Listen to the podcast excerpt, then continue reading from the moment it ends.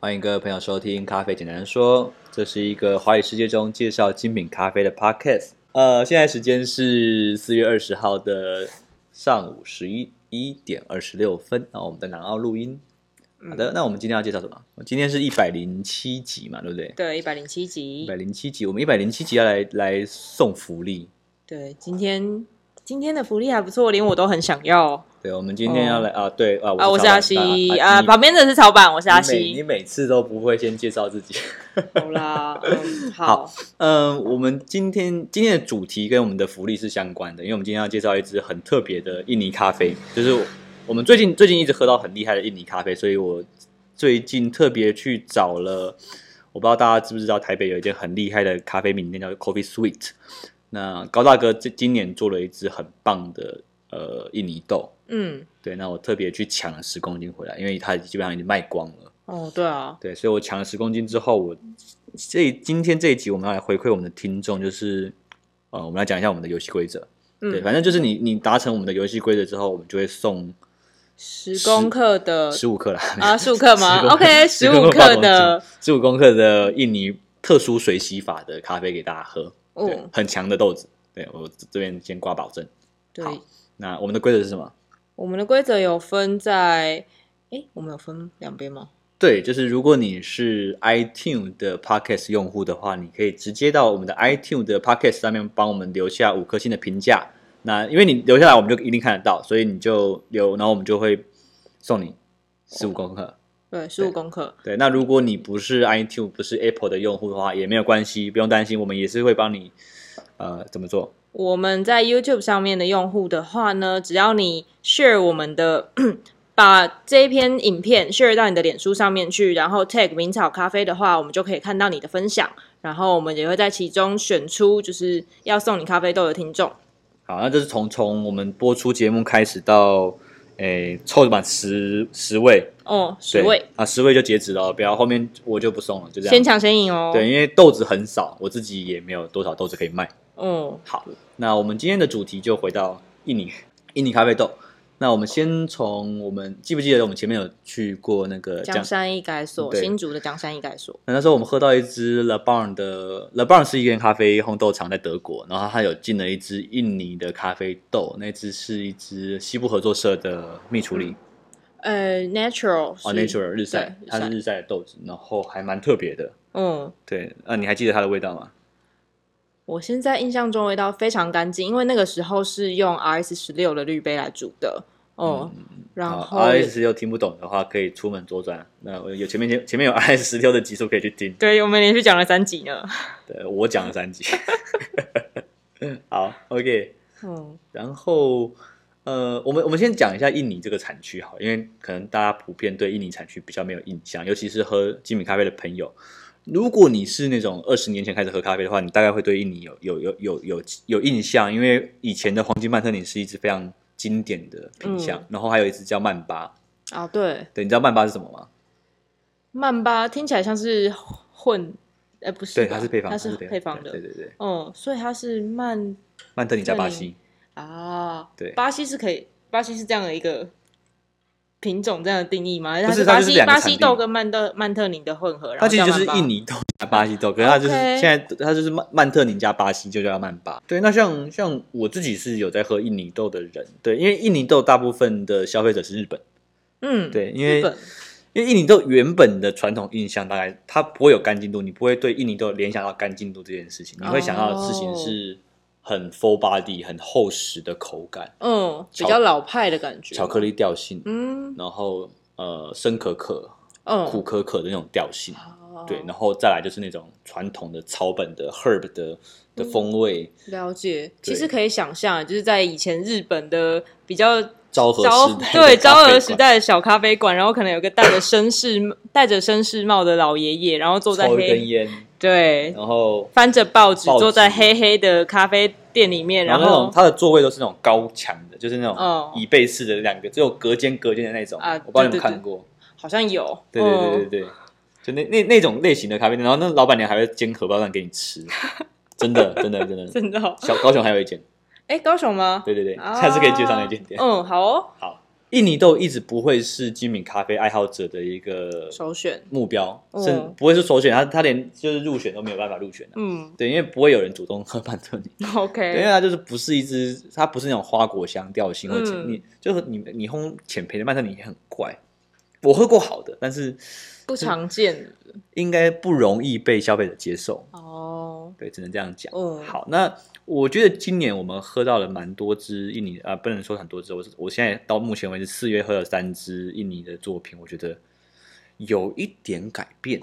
嗯，对，就是跟以前的印象不太一样了，就是我我上次有分享到嘛，蒙着眼睛喝，你觉得它根本就不是印尼豆，哦，对，就是那种干净度、水果调性跟花果调性的的状态是跟以往完全不一样。所以其实现在有一些新的处理法，或者是会其实会骗过你的味蕾，原本对它的认识或是成见，没有，我们后来厘清了一件事，跟那天在跟高大哥聊天，我们 厘清了为什么印尼要做湿跑法。对，但是印尼的湿跑法其实，呃，太呃，网络上有两种说法。嗯， A 说法是因为他们太穷，所以他们急着变现。这这是 A 说法法对，但是这不合理，因为第三世界的人都穷。 对，所以没有没有谁比谁想要早变现，大家都想要早变现。嗯，的对确哦是，然后第二个说法是说，因为太潮湿，嗯，对，所以那时候那时候我喝到日晒的印尼豆，我就问高大哥说：“哎，为什么印尼印尼不是很多雨嘛，很潮湿，为什么可以做日晒对，？”他跟我说：“哦，其实日其实印尼是可以做日晒，只是印尼豆之所以做湿跑法的原因，主要跟民族性有关系，因为在南亚地区、热带地区，他们的民族性是比较懒散的。就是啊，好啦，就这样子啊，这样这样比较简单啊，可以做出来，我们就照原本的方式来吧的这种感就是啊觉。你想买是不是？那我就卖你啊！我我这个还没有脱壳，你记得记得自己要脱壳。 这是什么？对，所以所以他们的条件是可以做日晒，只要避开雨季就好了嘛。不是日晒的关键是在几个，你要去做很长时间跟长呃频率很高的翻翻动，对，就是你要炒它，啊嗯你不能让它静置在那边，因为嗯，你静置在那边，你上面有太阳，下面没太阳，对，然后下面就发发霉霉了。，对，所以你要翻，但他们啊嗯懒，不想翻，好，这个才是 key point。对，所以他们是有办法做这件事情嗯的。哼，对对了对对解。所以呃，我等一下要分享那个这支我们这次买的这支印尼巴厘岛的豆，它是巴厘岛，很特别。通常我们精品咖啡烘豆师听到巴厘岛，绝对会退避三舍， 你知道为什么吗？为什么？哦，因为你一定会有朋友去巴厘岛，然后巴厘岛的机场会卖一种豆子叫做公豆，啊啊啊，他们一定会买公豆送你。绝对会，我已经收过十几次了吧， 快二十次了。就是人家说，哎、你是咖啡师，那你要不要喝喝看印尼的巴厘岛公豆啊？公肉是公母的那个公豆。对对对，没有。懂，OK，没有。对，好，我等一下再解释宫斗这件事有多荒谬。好 OK 我先我先告诉你宫斗的样子，嗯，打开来对，看。黑的发亮的豆子们。对，反正印尼咖啡他们就是有人去印尼玩，他一定会买两种豆子给你，一种就是宫斗，嗯，巴厘岛宫斗，然后一种是麝香猫咖啡。 我们现在解释宫斗这件事情。呃，宫斗其实就是我们之前在分级制度里面可能有提过，宫斗是 p berry 的意思，嗯，OK。但是咖啡豆并没有分公母。那为什么有公豆这因件？为公豆跟母豆不会交配成小豆，所以根本就不会有公豆这种东西。啊但是他们习惯性会称公豆，因为嗯其实咖啡的咖啡的交配方式是雌蕊跟雄蕊，是正常啊，就是 对啊，正豆常子植是物豆子是不会交配的，所以你叫公豆很怪。对啊，那公豆就是什么？公豆就是那个圆豆，啊然，后母豆就是扁豆，他们是这样的概念是。有分瓣的差别嘛？其实公豆的的生成来源是因为它是在那个咖啡的咖啡树的那个枝芽的最末端，对，因为营养不够。嗯，所以它只能，就它一个果一个 cherry 里面，一个果实里面只能生长出一颗胚乳。哦，OK，对了解，那为什么会讲说 p berry 比较好？因为有一些特别的的产品会有，就是专门做 p p b p p berry 原豆的的做法。像我们嗯这次的肯亚，它就是全带都是 p berry。对，哦，为什么要做 p berry？不知道不是因为 p berry 味道比较好，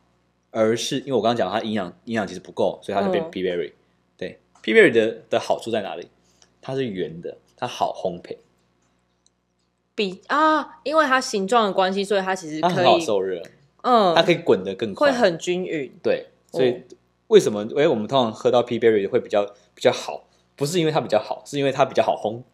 啊，所以相较之下，可能技术的门槛比扁的再低一点点。就是更容易受热了，嗯，更均匀受热这样子。了解。对对对对对，好，那这就是这是工作的名词。我们回到印尼豆这个这个概念，对我们这次进的这只印尼豆，它我看一下它的资料好了，它是我看一下，哎，修淡季嘞，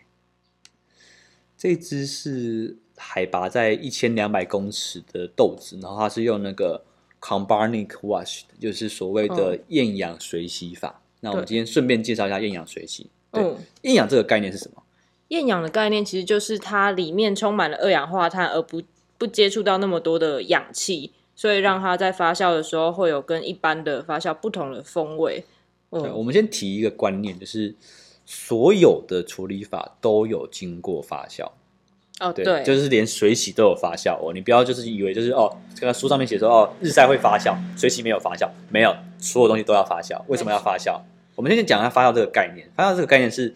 糖分转变成其他有机质的一个对，过程。嗯，对，那你的你喝到的咖啡之所以会有香气，一个观念是一个部分的原因是因为烘焙，嗯，美奈焦糖化。对对，一个部分是因为生豆从果实变成咖啡豆的过程中，它经过发酵。对，其实大家就是在生活中也会吃到很多发酵食物，像呃，除了咖啡之外，还有像红白酒、葡萄酒、酒精类的东西也是经过发酵的。然后像是味增啊、米啊之类的东西，它会因为发酵的关系，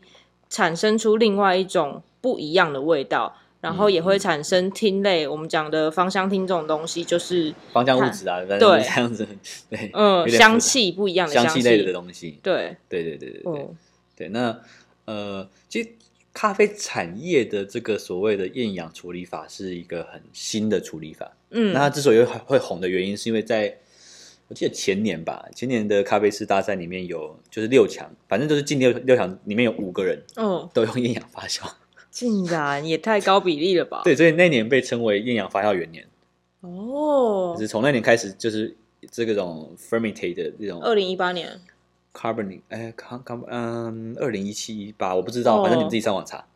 对，这查得到，这查得到，对对，对，就是就是从那一年开始，大家就开始狂做艳阳发酵。嗯，了对解。，很多人会把艳阳拿来当做一种化妆术哦，对或，整形术，嗯，就是就是你可能去韩国整形那种感觉。就是塑塑胶手术，就是你你的你的豆子本身的的的状态不好，你的、嗯你的种植没有种的很好，你的呃嗯、堆肥没有堆的很好，嗯，对。可是你因为说哦，我今天就用厌氧发酵，所以我就都是凤梨味，都是草莓味对，对对，你就可以把你原本技术上或是没有顾好的东西把它掩盖掉了，所以遮瑕。所以呃有呃很很大部分的人排斥的是主因是这个。嗯，但是我刚刚有有跟阿西讲，就是其实不管他怎么做，都有狐狸尾巴，哦，可以抓得到，抓得到。那个抓到的方法就是什么？干净度。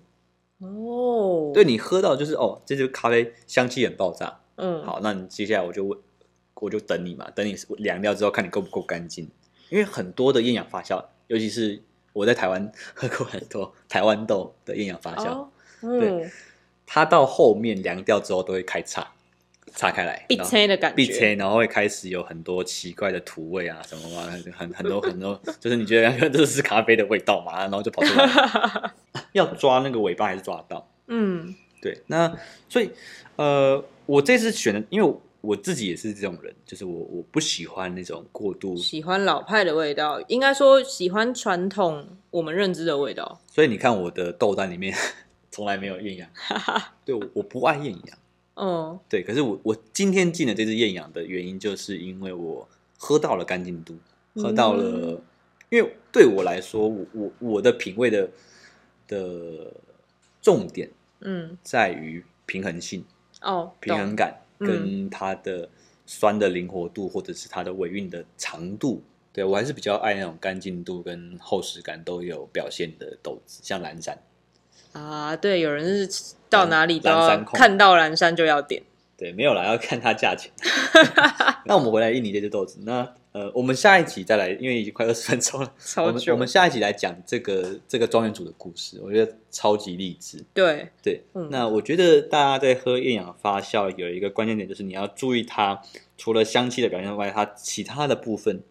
是不是也有足够的表现？嗯，对，因为我我我常常讲一件事情嘛，咖啡其实它跟投资一样，它都有机会成本。对，对你你你选择了一个东西，你必定会有一个东西跑掉，你不可能都要，嗯，对你一定就有取舍。好，就这样，拜拜，拜拜。